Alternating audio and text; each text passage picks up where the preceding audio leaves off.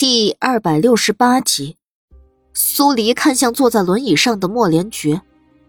他刚才拉他的时候，手臂从火苗上方穿过，袖子被烧出了好几个洞。好在里面的皮肤微微泛红，看得令人心疼。你怎么样啊？福宝福山呢？怎么只有你在这儿？苏黎四下看了一眼，立刻推着他。往没有着火的地方躲了躲。有人要杀老五，我让他们去帮忙了。什么？一听莫连觉这话，苏黎放下轮椅，就想往里面冲。别去！莫连觉拽住苏黎。里面火势很盛，我们没有内力，比不得他们。可……苏黎，苏黎的话还没说完，就听到身后传来熟悉的声音。他挣开莫连觉的手。朝着现身的莫连锦就扑了过去，把他抱住，上上下下看了好几眼，确定他没什么事儿后，才带着哭腔的开口：“ 我快要吓死了。”先出去再说。莫连锦揽住苏黎的腰，看向轮椅上的莫连觉，他的手还保持着被苏黎挣开时的样子。见他看过来时，他才收回手。眼底的情绪一闪而过，福宝福山上前推轮椅，一行人迅速朝外走去。出了宫宴大殿，外面已经站满了刚才逃出来的人，每个人都在弯腰咳着，灰头土脸。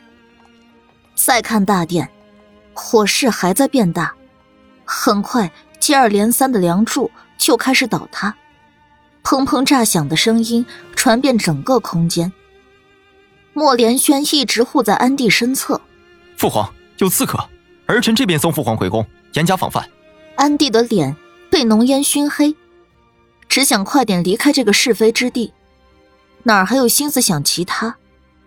莫连轩见计划得逞，召过来自己的人护着安帝，就开始撤去养心殿。除了燕婉一直跟在安帝身侧之外，其他的妃嫔都被莫连轩拦了下来。莫连运静静站在原地，看着莫连轩把安帝带走，他什么也没有做，眼底却多了一股化不开的冷邪之气。莫连锦也没跟上去，只看了一眼安帝离开的背影，立即盯着苏黎。关切的问道：“可有伤到哪儿？”“我没事，就是……”苏黎皱皱眉，“这衣服本来就重，打湿了之后更重了。”莫连锦看着小脸被熏黑的他，突然打横把他抱了起来，朝莫禅雨的方向走去。“今日怕是不能出宫，我先送苏黎去你的宫殿。”“好啊。”莫禅雨咳了几声，一口答应下来。楚嬷嬷也被烟熏得不轻，很快从人群里走了出来，跟上苏黎。莫连锦把苏黎送到莫禅雨的宫里，没多待，直接离开。苏黎知道他要去安顿那些受惊的人，还得把火扑灭。这一夜注定将是一个不眠之夜。他在莫禅雨的宫里简单冲洗了一下，换了身衣袍。这里离宫宴大殿有点远，看不到那边，只能凭借升起的黑烟判断火势在减小。禅雨，你在宫里别动，我去那里看看。苏黎开口，没等莫禅雨出声，他就往那边走。莫禅雨也梳洗好了，连忙跟上。五嫂，五哥将你送来是想让你歇着，你还跑去那里做什么呀？苏黎回头看了他一眼。眼下发生这么大的事儿，吸入黑烟一事可大可小，太医大概都去了你父皇那里，其他人若是不尽快处理，也是会出事的。我得过去啊。那，那我也去。你在宫里待着，哪儿也不许去。苏黎声音重了几分，见他委屈，拍拍他的肩，好生跟他说道：“你放心，若我用得上你，我会让楚嬷嬷回来叫你。真的吗？啊！见苏黎点头，莫禅雨才放他离开。苏黎跟楚嬷嬷到了宫宴大殿，一些伤得轻一些的人已经出宫离开，一些伤得重一些的人还坐在原地等着太医过来。苏年宇带着他的人一直在救火，宫里的侍卫防护比刚才重了几倍，全都是太子跟苏林城的人，就连原来的侍卫也都被苏林城用办事不力为由撤了下去。整个皇宫竟然已经成为了太子的主场。然而，除了苏黎几个人之外，其他人还被蒙在鼓里。压根就不知道，这场突如其来的爆炸改变了什么。见到苏黎出现，莫连锦明显不悦：“你怎么来了？”“我来给他们瞧瞧伤，总要处理的。”苏黎扫了眼还留在原地的人，受伤重的大部分是宫女太监，再是女眷。我没事了，只要别再让我穿那么重的衣服，我比谁都好。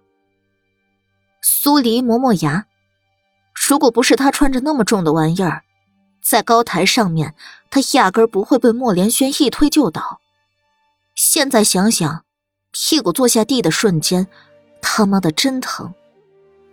莫连锦没再多说，由着苏黎去了，但把青木派给了他。苏黎去到一个伤得较重的宫女身边，给她看了看。先用针灸给她稳住，再去到下一个宫女的身边。莫连锦在忙，苏黎也在忙，整个皇宫笼罩上一层阴云，只有纯贵妃的宫里一片笑声。纯贵妃笑得得意，修长的指甲在桌案上划过，一双凤眼疼腻的看着莫连运。太子总算是动了，儿臣不会让母后再等太久。莫连运也在笑，没出声，却比笑出声的纯贵妃还要阴质。哼，母妃知道你是不会让母妃失望的。唉，纯贵妃昂高下颚，还没胜利，就已经摆好了胜利者的姿态。一旦太子对安帝动手，你便来个麻雀在后，名正言顺，待你登上帝位，母妃便是太后，一人之下，万人之上的太后，再无需对任何人低眉顺眼。这是自然，只要儿臣做了皇帝，母妃想要什么，儿臣都会满足母妃。莫连运的激动不比纯贵妃少多少。双手紧紧攥着，唇角不自觉勾起。你的人已经部署好了。纯贵妃还是有些不放心，关切的问了一句：“部署好了，另外城门那边也已经部署好。承恩侯不会让先锋军入城，我们将老五与先锋军之间切断，就算老五再有能耐，也奈何不了我们。”那就好。纯贵妃又开始笑了起来，过了好一会儿，才朝莫连运抬手：“你去忙你的吧，母妃也要去太后宫中。再怎么样，安帝是他儿子，我们走了这一步，他心里总是会有些不舒坦的。”好。相比纯贵妃宫里的胜券在握，养心殿里又是另一番景象。太子护着安帝回到养心殿后，立刻把养心殿里原有的人都换成了自己的人，如此明目张胆。纵使安帝因为某种原因变得糊涂，也看出了他的狼子野心。安帝半坐在床榻上，燕贵妃就在旁边陪着。为首的太医在给安帝诊脉，以及查看他身上是否有哪处。被火燎过，皇上龙体并无大碍，微臣这边下去开药。被火燎烧过的地方，尽早擦上药，不会损伤龙体。太医开口的同时，退开几步。安迪的脸上依然微微泛红，不知道是被火烫的，还是酒醉还未醒。他一扶手，让几个太医离开。太子使了个眼色给身边的人，让他在里面盯着，自己则出去，在外殿叫住几个太医。太子殿下有何吩咐？为首的太医诚惶诚恐的问道。他们都是宫里的老人，又常来养心殿给安帝请平安脉。养心殿换了新人，他们自然一眼就能看得出来。这都城的天怕是要变了。父皇当真无事？太子话里有话的反问。为首的太医一个哆嗦。太子殿下护卫的好，皇上他只是受了些皮外之伤。本宫怎么觉得父皇伤势严重？龙体大损。莫连轩说这句话的时候，一双眼睛冰冷无情，有的只是对于那个位置的渴望。他离上位就只差一步之遥了。太子殿下，微臣等惶恐。几个太医哗的一声，全部跪下，伏在地上，不敢抬头看太子。莫连轩哼了一声。你们是想要本宫教你们如何做？几个太医不敢说话，颤抖的比刚才更厉害了。莫连轩眼底浮出一抹不屑，冷冷的在几人面前来回踱了几步。如若你们想连累家人，本宫便成全你们。院判的家中还有嗷嗷待哺的孙儿，可惜了些。张太医家中还有。莫连轩一个一个的点过，几乎把每个太医的家底都翻了出来。几个太医原本还想做一下垂死挣扎，但太子捏住了他们的命脉，家人都要保不住了，他们哪还管得了其他？相互对视一眼，统一的点了头。为首的院判才朝太子道：“微臣糊涂。”方才是微臣等误诊了皇上的病症，皇上伤了龙体，怕是活不过，活不过今晚了。既然如此，你们便在此候着。太子满意的一笑，示意几个侍卫将太医看守在养心殿，不得让他们离开。太子的贴身侍卫慕年端了碗药过来，递向太子。太子接过。看了眼因为走动而泛起涟漪的药汁，一步步朝内室而去。安帝还半坐在床榻上，燕婉正伏在他怀里抽泣。皇上，臣妾都快要吓死了，究竟是何人要行刺皇上啊？安帝一手抚着燕婉的背，实在不愿相信燕婉这样柔柔弱弱、娇娇俏俏的美人儿。会是莫连锦所说的巫族巫后？太子进来，燕婉才从安帝的怀里起身，识趣退到一边，狐狸似的眼睛里迅速闪过一抹冷意，带着不屑。安帝看着太子，自然也看到了他手里捧着的药。太子，安帝眸光一敛，伸手就要把被褥掀开，下床。但太子的人毫不客气的过去，将安帝摁住。皇上龙体有损，还是待在龙床上为好。你想做什么？安帝挣不开，再加上浑身虚力，就连内力也没办法使出来。他只能有几个陌生的工人摁着。堂堂一代帝王，就这样憋屈的留在龙床上。太子进了几步。拿着药碗的手一点也不发颤。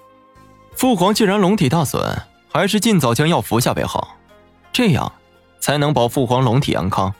你希望朕安康？你以为朕瞧不出你的狼子野心？安帝抬手指着太子，情绪疯狂的往上涌。尽管他已经停服了丹药，但他服用丹药的时间不短，情绪一上涨。喉间立刻有心田也要跟着一起往外涌。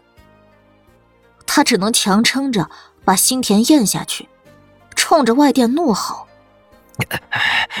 陈德胜，来人！”陈公公被这场刺杀伤得不轻，儿臣已经让人带着他下去歇息了。儿臣就在这儿听父皇指示。父皇又何必退而求其次的想叫外面的人？太子站到了床榻边缘，睨了眼一旁瑟瑟发抖的燕婉，没把他放在心上，只盯着安帝。安帝双手撑在床面，喘着气，情绪又被太子的话激得涌了上来。父皇还是先将药喝了吧，免得伤了龙体。太子把药往前一送。那几个工人立刻把安帝摁得不能动弹。太子，你这是要逼宫吗？燕婉花容失色的叫出声。逼宫？太子笑笑。本宫就是太子，若是父皇龙体受损而薨逝，本宫继位，名正言顺。说完，有些可惜的冲燕婉摇摇头。像你生的这么美的女子，本宫极其不忍心为难你。要怪便怪，你不该跟来。啊！你，你要对我做什么？燕婉更加惊恐了，缩在床的一角，演得十分逼真。父皇薨逝，你自然是要随着父皇一起去的。父皇如此喜欢你，就当是本宫这个做儿子的，最后为他尽一次孝道。逆子！安帝吼出一声，一张老脸立刻涨得面红耳赤。噗的一声，早已经沉积在喉头的心田终于吐了出来，闪红被褥。父皇吐血了！莫连锦大笑了起来，就连手上捧着的药碗也因为他的大笑而洒了些药汁出去。